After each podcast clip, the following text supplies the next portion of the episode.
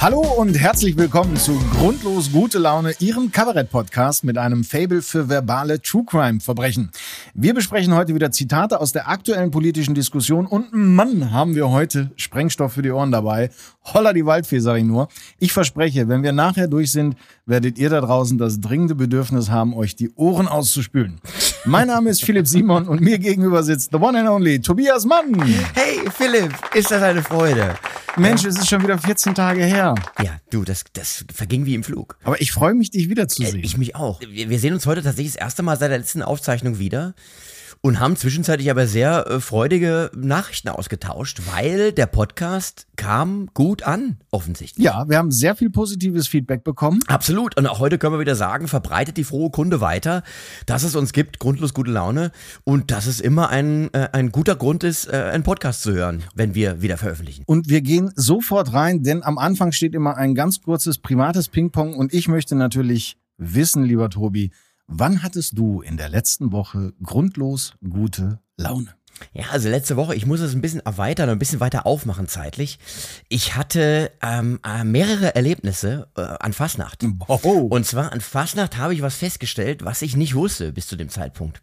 Ja. Ich bin offenbar äh, Kraft meines Amtes als, als Kabarettist Ansprechpartner für politische Probleme aller Art. Und zwar in jeglichem Kontext. Ich glaube, so geht's auch Telekom-Mitarbeitern und Bahnmitarbeitern, dass egal wo die in dem Unternehmen arbeiten, immer wenn einer mitkriegt, ah, der arbeitet bei der Bahn, kommt einer und sagt, hör mal zu, die Wagenreihung heute Morgen, die war wieder mal umgestellt. Das kann man wohl nicht, kannst du da nicht mal was machen. Ja? Ja. Und das Gefühl hatte ich, ich war auf einer Fastnachtsveranstaltung und ganz gezielt kamen an diesem Abend zwei Menschen auf mich zu, die mich auf die politische Situation angesprochen haben und wirklich so ganz offen so, jetzt sag, sag du doch mal was dazu, äh, mit der Ampel hier und Opposition und so. Um wie viel Uhr war das so? Es war glücklicherweise noch früh genug, dass ich zumindest noch äh, so in Besitz meiner geistigen Kräfte war, dass ich noch die Frage verstanden habe. Also es war noch unter zwei Promille. Es war unter zwei Promille, aber du musst dir vorstellen, ich stand da mit meiner Mickey Krause Perücke und einer großen verspiegelten Brille und einem goldenen Jackett und, und muss mich dann zu aktuellen politischen Vorgängen äußern. Ja. Das war schon eine sehr spezielle Situation. Und, und was, äh, weißt du noch eine konkrete Frage? Es ging um alles. Es ging um alles. Also das, äh, das Gegenüber war in beiden Fällen oder die beiden Gegenüber waren in beiden Fällen keine großen Fans der Ampelpolitik. Und äh, ja, haben mich dann so ein bisschen in die Lage äh, gebracht, dass ich plötzlich die Ampel verteidigen musste. Und ja, also es war e- echt extrem schräg. Aber, und eins muss ich mal sagen, äh, ich habe eine Theorie schon seit langem, da habe ich sogar mal eine Nummer drüber gemacht. Ich glaube, es kann, wenn man verkleidet ist, nicht zu Streitgesprächen kommen, zu, zumindest nicht zu ernsthaften. Das habe ich festgestellt, als ich mal mit meiner, die Geschichte ist wirklich wahr. Ich kam mal mit meiner Frau von so einer Fastnachtsveranstaltung spät nachts nach Hause und einer von uns beiden hatte den Haustürschlüssel vergessen. Und du hast so gemerkt, es kribbelt so ein bisschen, ja. Es sollte jetzt irgendwie losgehen mit dem Streit, aber es ging nicht, ja. Weil äh, sie war als Clown verkleidet und ich als Fee. Und das geht einfach. da, da, wie willst du denn da irgendwie äh, geil streiten? Das geht ja nicht, ja. Und da waren wir plötzlich wieder ganz entspannt. Und so hatte ich das Gefühl auch. Vielleicht sollten wir politische Diskussionen öfter verkleidet führen. Da wollte ich gerade hin. Also bewirbst du im Prinzip dafür, wir brauchen mehr Karneval in der Politik, um das Miteinander wieder hervorzuheben. Mehr Mickey Krause, Perücken und verspiegelte Sonnenbrillen, um wieder die Ernsthaftigkeit der Diskussion zu betonen. Ja, vielleicht muss man so sehen. Ich meine, stell dir das mal vor. Ich meine, stell dir mal vor, Robert Habeck als Precht und Christian Lindner als Lanz. Und die machen dann zusammen einen Podcast. Das wäre geil, wenn die als also ein Gemeinschaftskostüm hätten und dann Ja. kämen die auch da raus und hätten so eine, wie bei Precht, so eine Lampe in der Mitte zwischen sich. Also die sind mit so einer Lampe verbunden und haben dann eben genannt dieses, dieses, äh, ach nee, das ist ja gar nicht, äh, das mit der Lampe ist ja, gar- ist ja die Precht-Solo-Sendung, ne? Ja, aber ist egal. Ich finde das mit der Lampe super, weil immer wenn einer Blödsinn redet, knallt die Lampe auf den Kopf desjenigen, der gerade Blödsinn redet. Und schon haben wir beide noch schon die politische Debatte revolutioniert. So, aber Tobi, Ja. ich freue mich ja, dass du Karneval genossen hast und offensichtlich ja viele neue Freunde gewonnen hast. Ich hoffe, dass du denen auch allen gesagt hast, dass sie ganz dringend unseren Podcast hören müssen. Habe ich wirklich, habe ich wirklich empfohlen. Und der eine hatte sogar schon den Podcast gehört. Und das war die Initialzündung, mich da anzusprechen. Aber das ist der Unterschied zwischen uns beiden. Du bist so ein geselliger Mensch, der auf Menschen zugeht und ich hocke hier in meiner Hütte und gehe nicht mehr auf, gehe nicht mehr vor die Tür, sondern wie ich dir gerade kurz im Vorgespräch schon sagte, trinke abends ein Limoncello mit Eis, wenn ich Markus Lanz gucke. Aber jetzt mal ganz im Ernst, wirst, du nicht häufig auf die politische Lage angesprochen, so im, im gesellschaftlichen Kontext? Ich, ich gehe ja nicht raus. Achso, du gehst okay. Auch nicht so bei Bäcker oder so? Ich gehe doch nicht zum Bäcker. Ich backe schon selber. Ich habe vor sieben Jahren den ersten Sauerteig angemacht und da backe ich jetzt noch von. Bist du so Selbstversorge, so ein Prepper, so richtig? Absolut, ja. Aber, Tobi. Ja. Fällt dir was auf? Fällt dir auf, wie schön und voll meine Stimme klingt, Ja. wie sie seidenweich durch den Äther strömt? Ey, Oder- Alter, ich hab's Mikro richtig draufgeschraubt. Ja, auch das kam als Feedback nämlich auf die letzte Sendung. Ja, du war alles super, aber der Philipp klang nicht so gut. Und man muss die Geschichte kurz erzählen. Wir hatten bei der letzten Aufzeichnung, bevor wir angefangen haben, da hast du noch zu mir gesagt, ja, Philipp, irgendwie klingst du komisch, als ob du irgendwie über die Mikros vom, vom Laptop sprechen würdest oder woanders. Und da habe ich noch gesagt, nein, ich, weil ich habe mir ja extra für diesen Podcast ein neues Mikro gekauft. Nein, ich habe das hier angeschlossen und eingepegelt. Man muss ja sagen, auch wir haben das ja ausprobiert wie verrückt. Ja, natürlich. Wir haben ja Testläufe gemacht. Gut, sie haben nichts gebracht, aber wir haben sie gemacht. Wie wir retrospektiv feststellen müssen, haben sie nichts gebracht, ja. So, aber pass auf.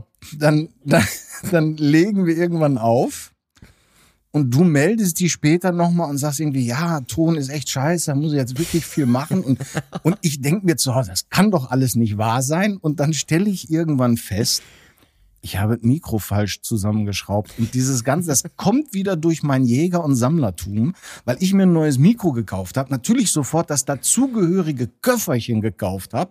Und anstatt das Mikro erstmal für die ersten Wochen so zu lassen, wie es geliefert wurde, nein, muss der neunmal kluge Herr Simon das Mikro schon auseinanderschrauben, im Köfferchen verstauen und dann drei Tage später wieder zusammenschrauben.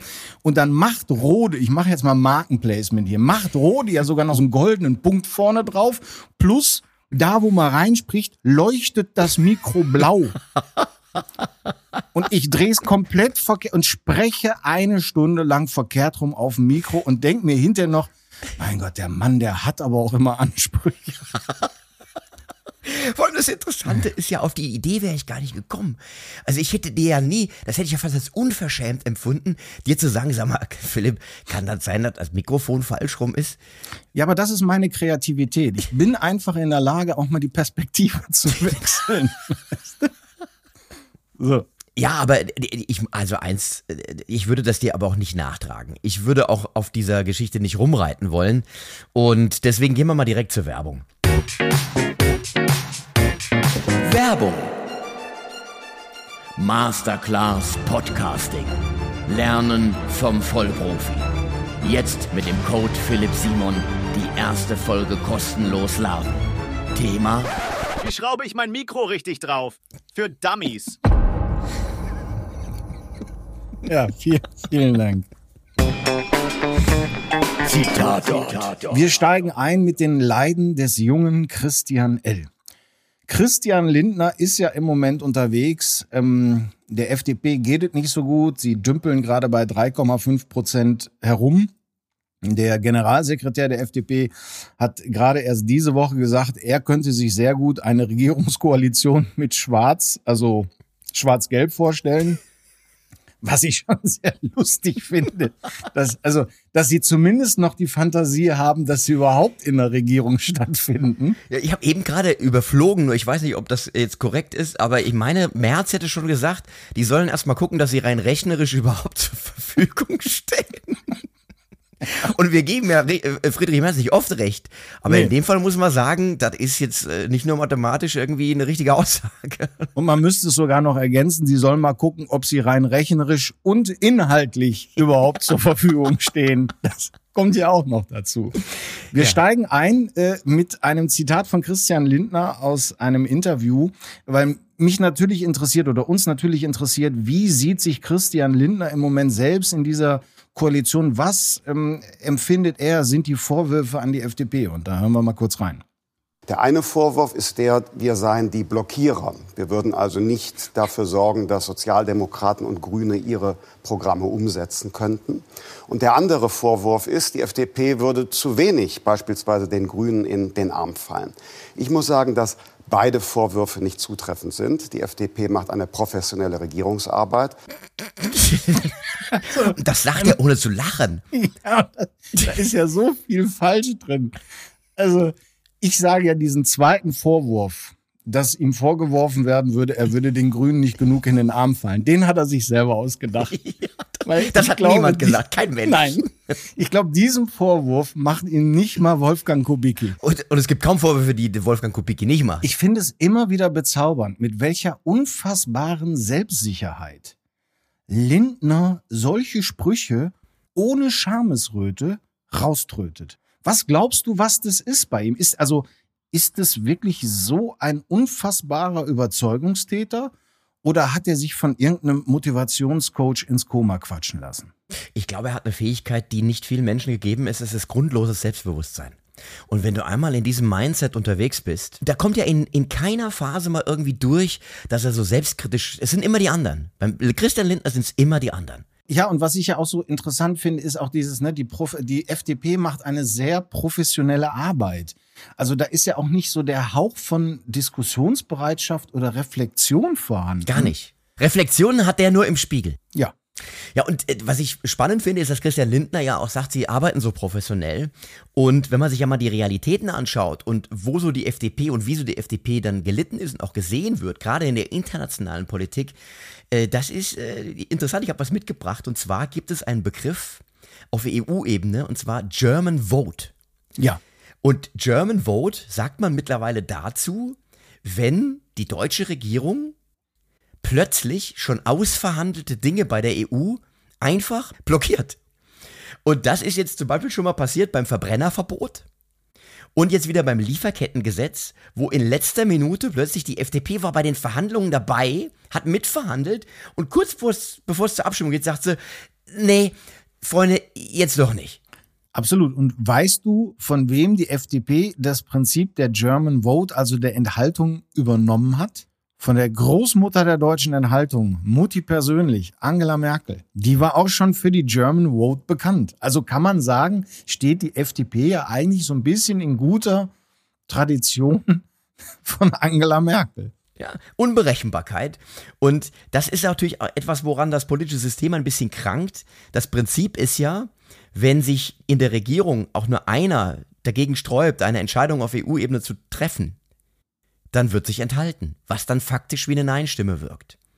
Und das sorgt einfach dafür, dass da ein Stocken reingerät. Und aber Philipp, warum machen die das? Sag mal, das ist doch nur um Aufmerksamkeit zu generieren, oder? Wie so ein trotziges naja, das sagen kind. sie ja inzwischen selber. Ja, sie, sie sagen ja auch immer wieder, dass sie daran arbeiten, dass sie wieder sichtbarer werden. Und da hat sich Christian Lindner irgendwann äh, entschieden, am sichtbarsten wird er, wenn er ständig dadurch auffällt, dass er Dinge blockiert.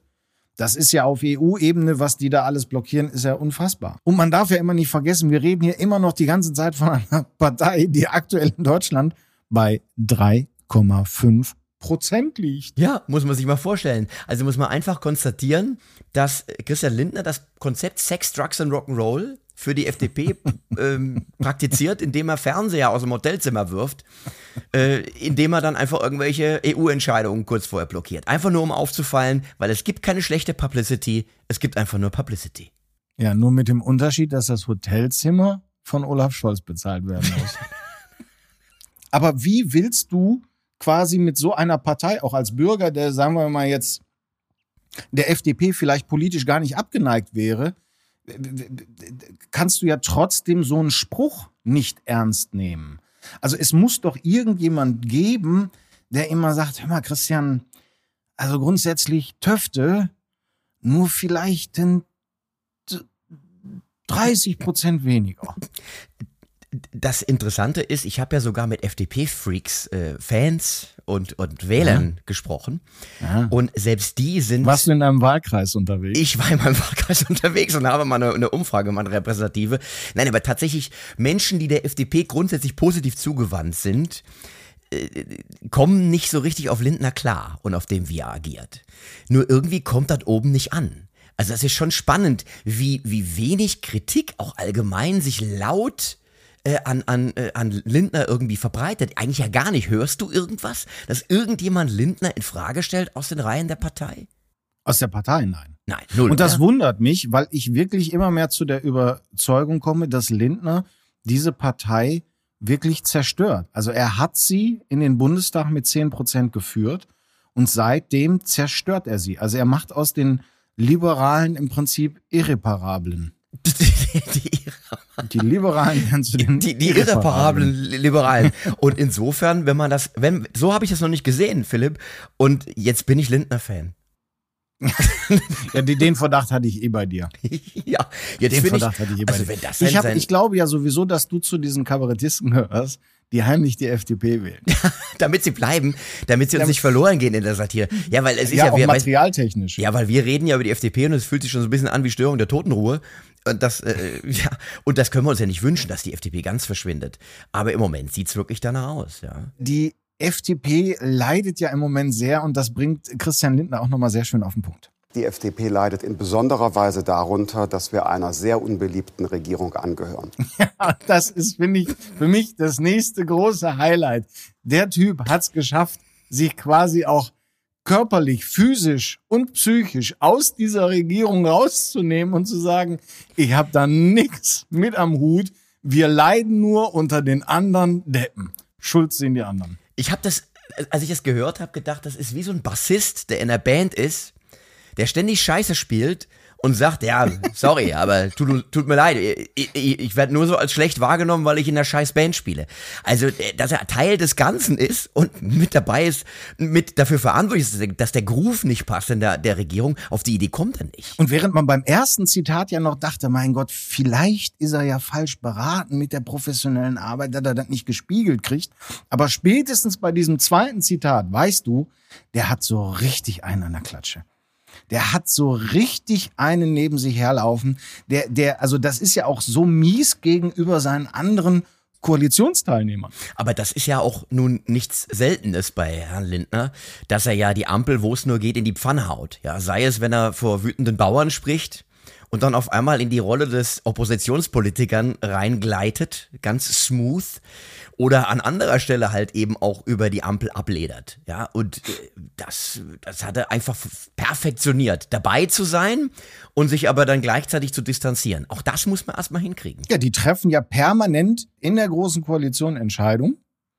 Und dann stellen die sich von der FDP einen Tag später hin und sagen, wir waren immer dagegen. Und das trägt natürlich jetzt nicht dazu bei, dass die Politikverdrossenheit in der Bevölkerung abnimmt, sondern ganz im Gegenteil. Nein, die FDP äh, ist gerade ein, mit einer, einer der Treiber dafür, dass die Leute immer mehr von Politik die Schnauze voll haben. Wir kommen zu einem nächsten Clip, weil der baut jetzt so ein bisschen auf dem, äh, den wir gerade gehört haben, auf. Ähm, denn hier erklärt ähm, Christian Lindner auf eindrucksvolle Art und Weise den Unterschied zwischen ihm und Robert Habeck. Und schauen Sie, hier ist der Unterschied zwischen Herrn Habeck und mir. Herr Habeck möchte viele Schulden aufnehmen, für die ich als Finanzminister dann Zinsen zahlen muss mit dem Geld der Steuerzahlerinnen und Steuerzahler. Und er möchte dann politisch entscheiden, welche Betriebe, Technologien und Branchen bekommen von der Politik eine Subvention. Ich möchte, dass egal welche Branche, egal welche Technologie, egal welches Unternehmen, für alle die Bedingungen besser sind. Und dieses Konzept der Wirtschaftsförderung hat einen Namen. Es heißt soziale Marktwirtschaft. Und jetzt muss man auch noch wissen, nachdem er soziale Marktwirtschaft da gesagt hat, grinst er dann auch noch so ganz selbstsicher doof in die Kamera. So Zwinker, Zwinker, oder was? So, Ja, nee, aber so ein bisschen so, na, na, habt das gemerkt, wie schlau ich bin? Aber das Ding muss man jetzt tatsächlich mal so Stück für Stück auseinanderziehen. Denn das eine ist ja, ähm, dass er quasi erstmal am Anfang sagt, er müsse das bezahlen mit den Steuergeldern der, der Bürger, das sagt er schon, aber es ist ja so ein bisschen auch da wieder eine Überheblichkeit und ein, also ich muss die, das, es klingt ja durch, ich soll jetzt hier auch noch mit dem Geld der Steuerzahler die dummen Ideen vom Habeck finanzieren, die sie ja gemeinsam im Koalitionsvertrag verabschiedet haben. also er macht quasi so eine Dagobert Duck, Donald Duck Beziehung aus den beiden. Er sitzt auf dem Geldsack und der, der, der Neffe Donald kommt vorbei und will da was und er sagt, nee, nee, nee. Ja, das ist die Idee, die Idee dabei. Der doofe Neffe Donald. Ja. Donald. Donald. Oh Gott. Und dann unterstellt er ja quasi Habeck auch noch so einen blinden Subventionswahn, wo quasi der großmeisterlich jetzt bestimmen würde, wer jetzt Subventionen bekommt. Und sein Vorschlag wäre ja im Prinzip viel, viel klüger, weil Lindner sagt ja, nee, wir machen das anders. Keiner kriegt Geld und der Markt regelt das und hat dann auch noch die Chutzpe zu sagen, und das nennt sich soziale Marktwirtschaft. Ja, es wird ja immer den Grünen vorgeworfen, von vielen Seiten, sie seien Ideologie verblendet.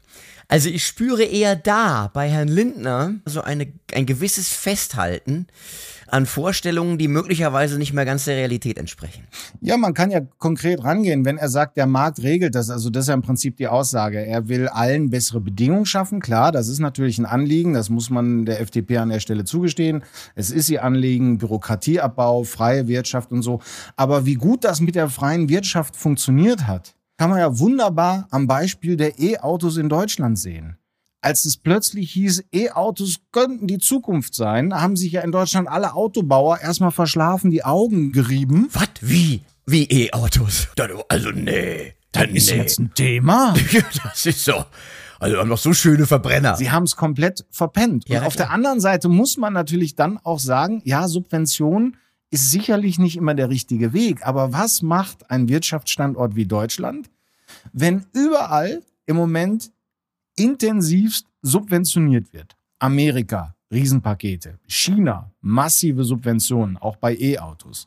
Was wäre denn dann die Alternative? Weil ich glaube, wenn wir uns dann auf seine soziale Marktwirtschaft verlassen, Deutschland tatsächlich deindustrialisiert wird, was ja ein Vorwurf der Konservativen und Liberalen vor allen Dingen gegen Grüne und SPD sind. Ja, und vor allem Christian Lindner kommt ja immer in der Verkleidung der schwäbischen Hausfrau um die Ecke. Das äh, ist ja sein, sein großes Thema. Ja? Sparen, sparen, sparen und bloß keine Schulden machen. Und das in der Zeit, wo selbst ganz viele Experten auch sagen, es müsste jetzt investiert werden, nachdem es einen massiven Investitions- und Reformstau einfach auch gibt in Deutschland. Ja, und vor allen Dingen auch die Grundlagen zu schaffen, die ja im Moment, sehe, siehe die ganzen verschiedenen Blockaden, die die FDP immer noch macht, ja auch wieder durch die FDP blockiert werden. Und das heißt dann, Professionelles Regierungsarbeiten. ja, und das nennt sich dann soziale Marktwirtschaft. Ja, genau. Ja. So. Und zum Schluss möchte ich gerne noch die Frage von Christian Lindner beantwortet ko- bekommen. Wie sieht die Zukunft der FDP und die von Christian Lindner aus? Und auch da hat er sich sehr interessant zu geäußert. Die FDP geht äh, ganz eigenständig in die nächste Wahl. Und ich glaube, dass das Würden Sie es gegen noch mal machen oder nicht? Finanzminister ja. Welche Koalition ist offen? Denn wir gehen eigenständig in die nächste Wahl. Und das ist auch wichtig für unseren Wahlerfolg. Denn viele Schwächen der FDP hängen ja damit zusammen, dass wir nicht als eigenständige Kraft gesehen werden, sondern nur als Teil der Ampel. Das im Wahlkampf wird sie zum Glück von selbst erledigen. Ja. Und mit dem letzten Satz hat er natürlich völlig recht, weil es wird sich wirklich zur nächsten Wahl von selbst. Aber auch da wieder ein Selbstbildnis. ja. Also er, der, der Typ hat die Partei wirklich in die Todeszone geführt und sagt, ja, also Finanzminister, selbstverständlich. Also das Ja. habe ich ja solide gemacht. Und wir können uns dann ja aussuchen, mit wem. Das ist so seine Genau. Aussage. Ja. Wir, wir überlegen uns dann, mit wem wir die Koalition machen. Und ich mal, sag mal, solange ich den, den, den Schlüssel für den, für den Betonbunker da kriege, soll mir das recht sein. Ja, das waren die Leiden des jungen Christian L.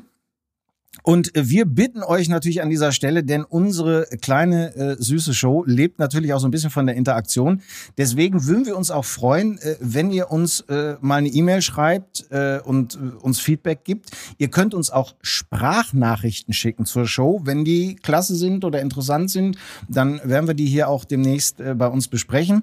Und schicken könnt ihr uns die unter speakpipe.com slash ggl. Also speakpipe wie die Sprechpfeife.com slash ggl wie grundlos gute Laune. Da könnt ihr uns mal unsere E-Mail-Adresse noch. Ja, die Ja? kommt auch noch. Und ganz wichtig, ihr könnt uns natürlich auch, wenn ihr irgendwo interessante Politiker reden, vielleicht auch aus der Vergangenheit, aus den 50er, 60er Jahren, vielleicht jetzt nicht direkt irgendwas zwischen 33 und 45, aber ich sag mal, aus den interessanten Politiker reden, 50er, 60er, 70er Jahren, je nachdem, wie alt unsere Zuhörer hier sind, da erinnert sich vielleicht der eine noch an eine spektakuläre Rede im Bundestag oder in irgendeinem Landtag. Schickt uns das gerne. Wir hören da gerne mal rein. Und da könnt ihr uns das dann auch per E-Mail schicken unter hallo at grundlosgutelaune.de. Hallo at grundlosgutelaune.de. Und ganz wichtig, abonniert unseren Podcast und jetzt aufs Glöckchen klicken. Jawohl. Hat der Tobi mir hingeschrieben. Ja. Ich weiß nicht, was das heißt. Naja, da, da gibt überall so Glöckchen, die man läuten sollen. Okay. Ja, das ist ganz wichtig. Und gut, äh, schreibt uns Bewertungen auch gerne in der Podcast-App eurer Wahl. Ja, ist auch schön. Ja, uns. so wie bei Amazon dann. Genau, genau. Da werden wir höher gerankt und weiter verbreitet. Was weiß denn ich? Also auf jeden Fall ist das, glaube ich, gut für uns. Kunden, die auch Sex-Podcast hörten, Genau. hörten auch GGL. GGL. Das klingt ja auch so ein bisschen so GGL. Manöverkritik. Wir haben nach unserer ersten Folge tatsächlich auch Post bekommen. Ja. Und zwar von äh, äh, Kerstin aus Bayern. Und äh, das wollen wir ganz kurz vorlesen, was sie uns geschrieben hat, denn es ist eigentlich eine wunderschöne Überleitung zu dem, was jetzt gleich kommen wird. Kerstin hat geschrieben, Nehmt endlich diesen Söder in eure Bundesregierung. Wir haben hier in Bayern lange genug gelitten und ich bin vollkommen sicher, er wartet nur darauf, dass er nochmal gefragt wird.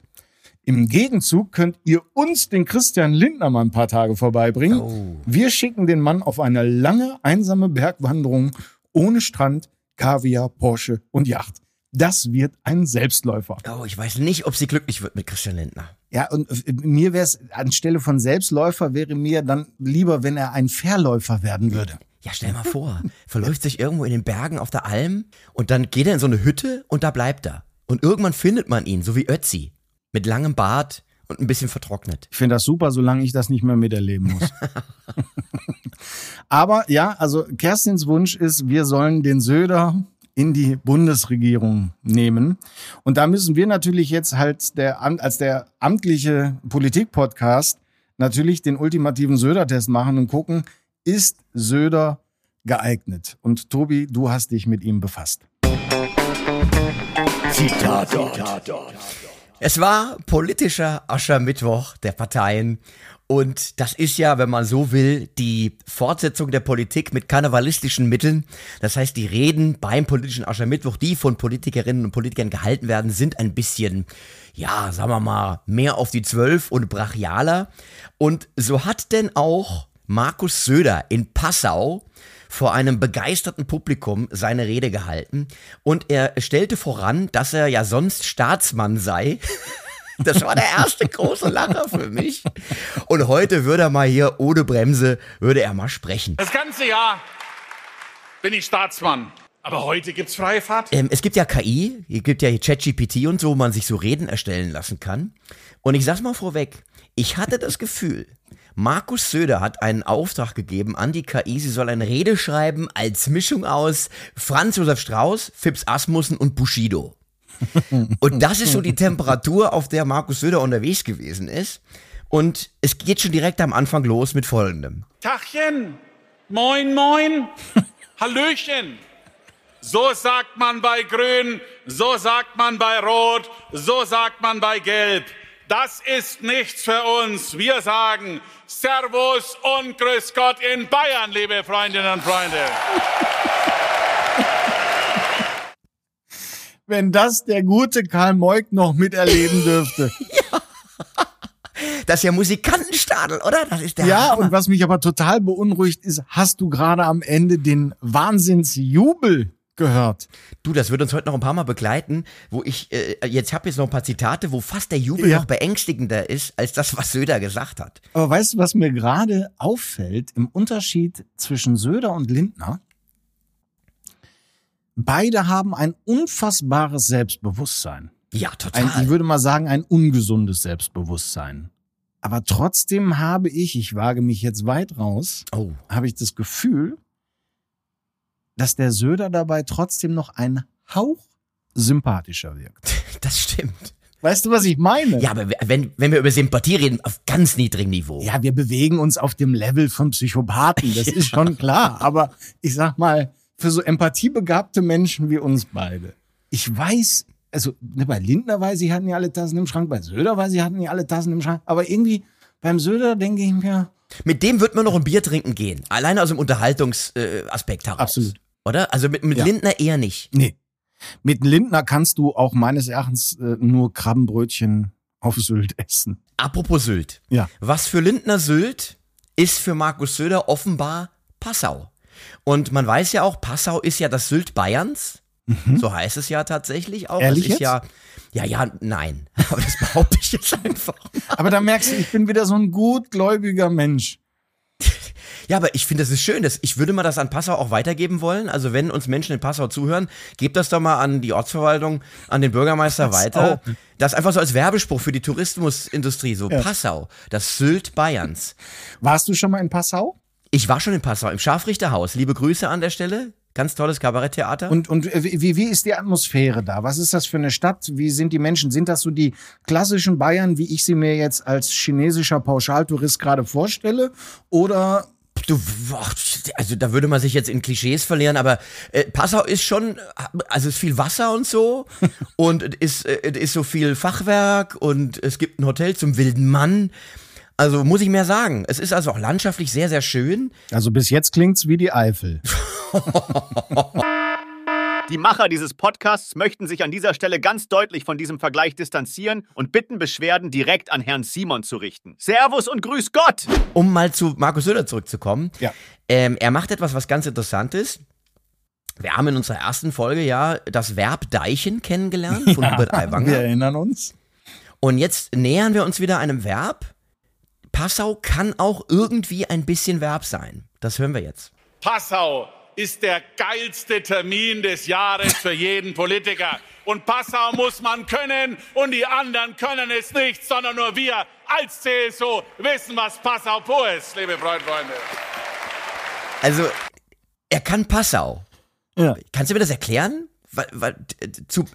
Wie passaut man? ja, ich weiß ja, dass Söder nicht wirklich Alkohol trinkt oder ich glaube, er trinkt sogar gar keinen Alkohol.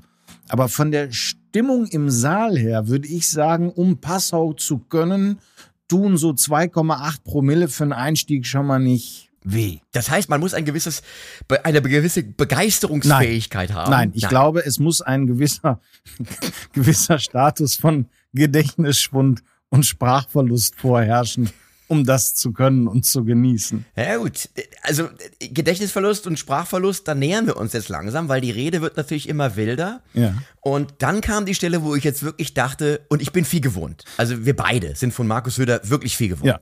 Ich habe immer gedacht, mich überrascht nichts mehr. Ich dachte so, ich habe alles gehört. Und dann kam dieser Part, wo ich mehrfach zurückspulen musste und wirklich mit offenem Mund da saß. Und ich habe auch meine Frau gefragt, sag mal, hat er das jetzt wirklich gesagt? Weil ich habe plötzlich meiner Wahrnehmung nicht mehr vertraut. Als er Folgendes sagte. Achtung, Achtung, hier ist die CSU. Achtung, Achtung, hier ist Bayern. Achtung, Achtung, hier meldet sich der Süden mit einem ganz klaren Signal an die Ampel.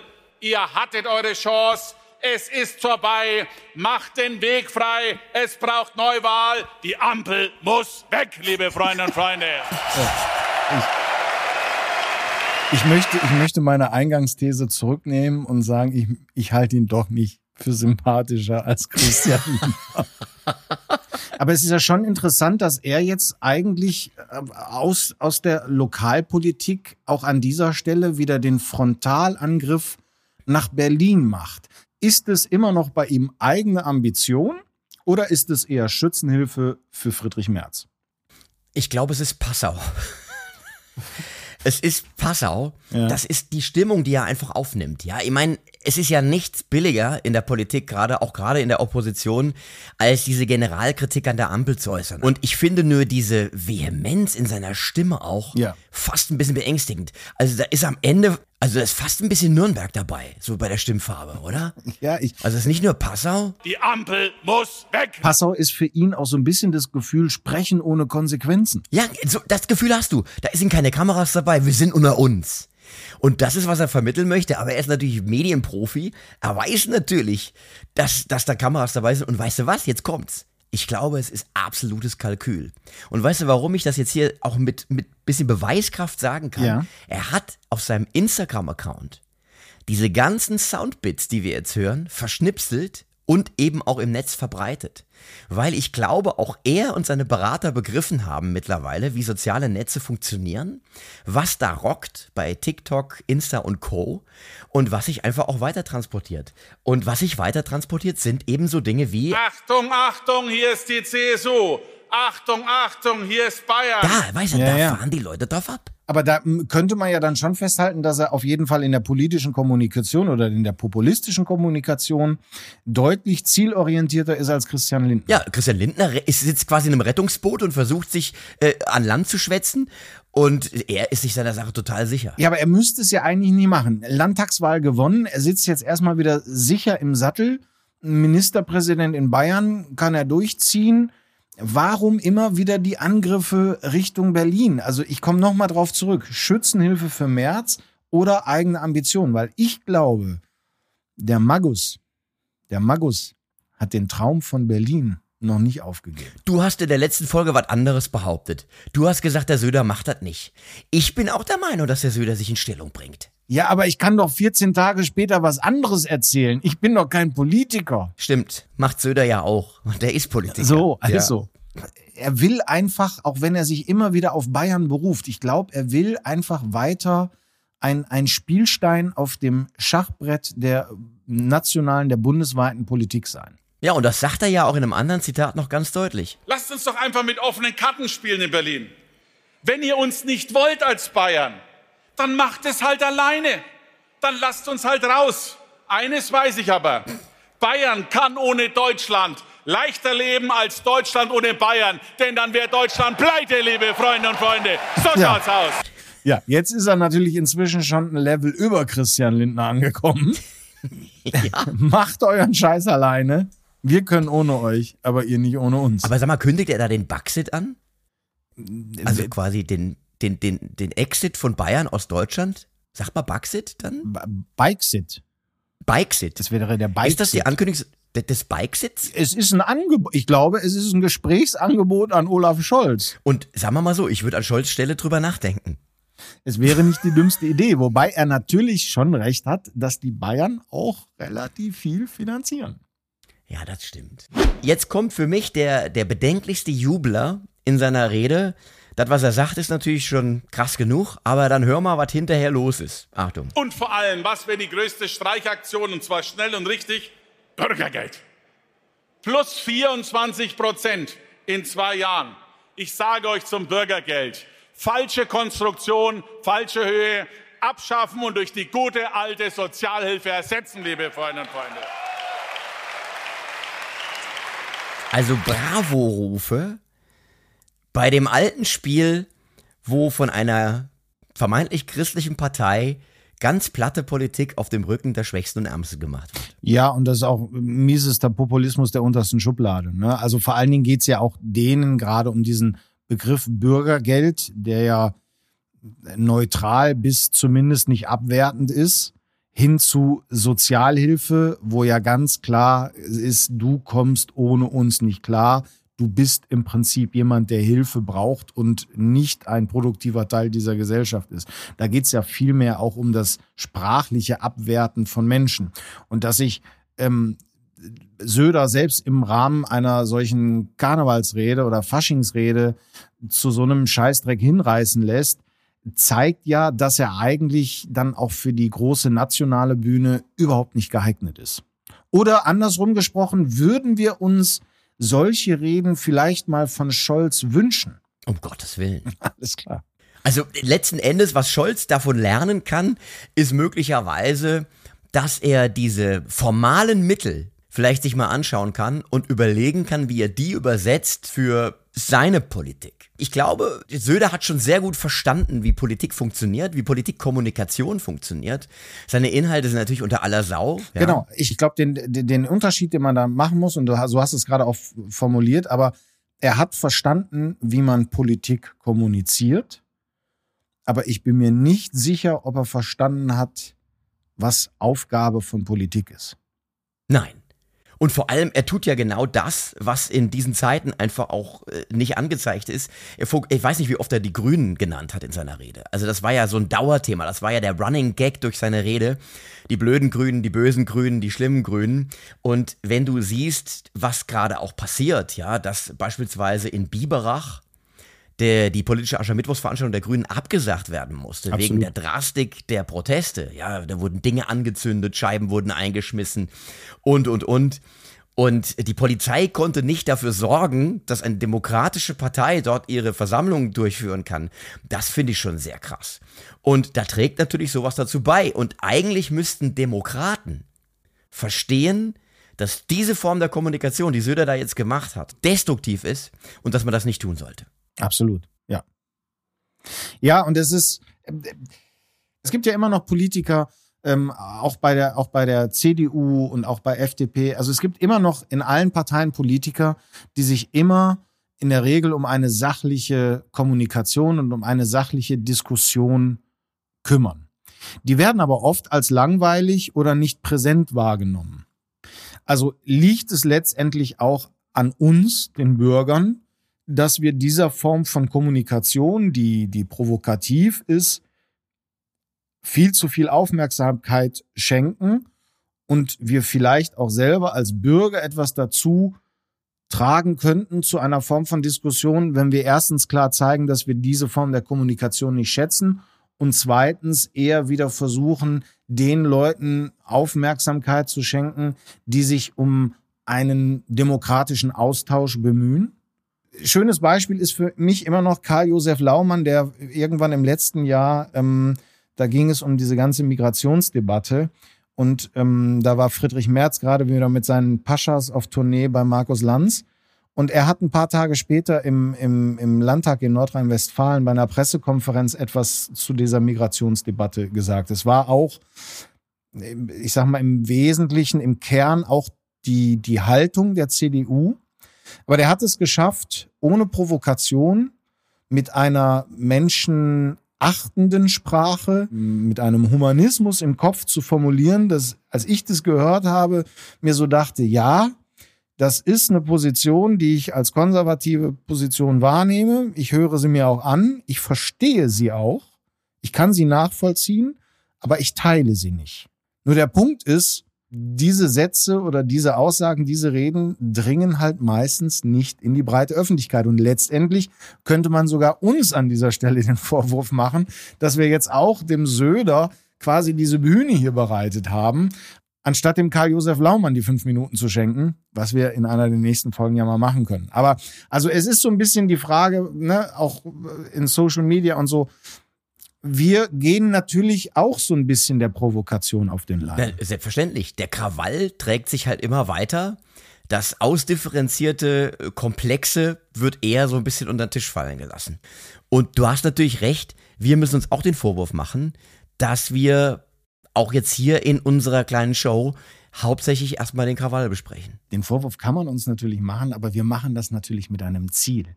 Wir haben natürlich ein höheres künstlerisches Ziel, denn äh, wir haben all diese Beispiele von Kollegen Söder nicht ohne Sinn und Verstand gespielt, sondern äh, Tobi hat sich die Mühe gemacht, ein kleines Kunstwerk zu schaffen. Erzähl mal selber. Ja, es ist ein musikalisches Kunstwerk.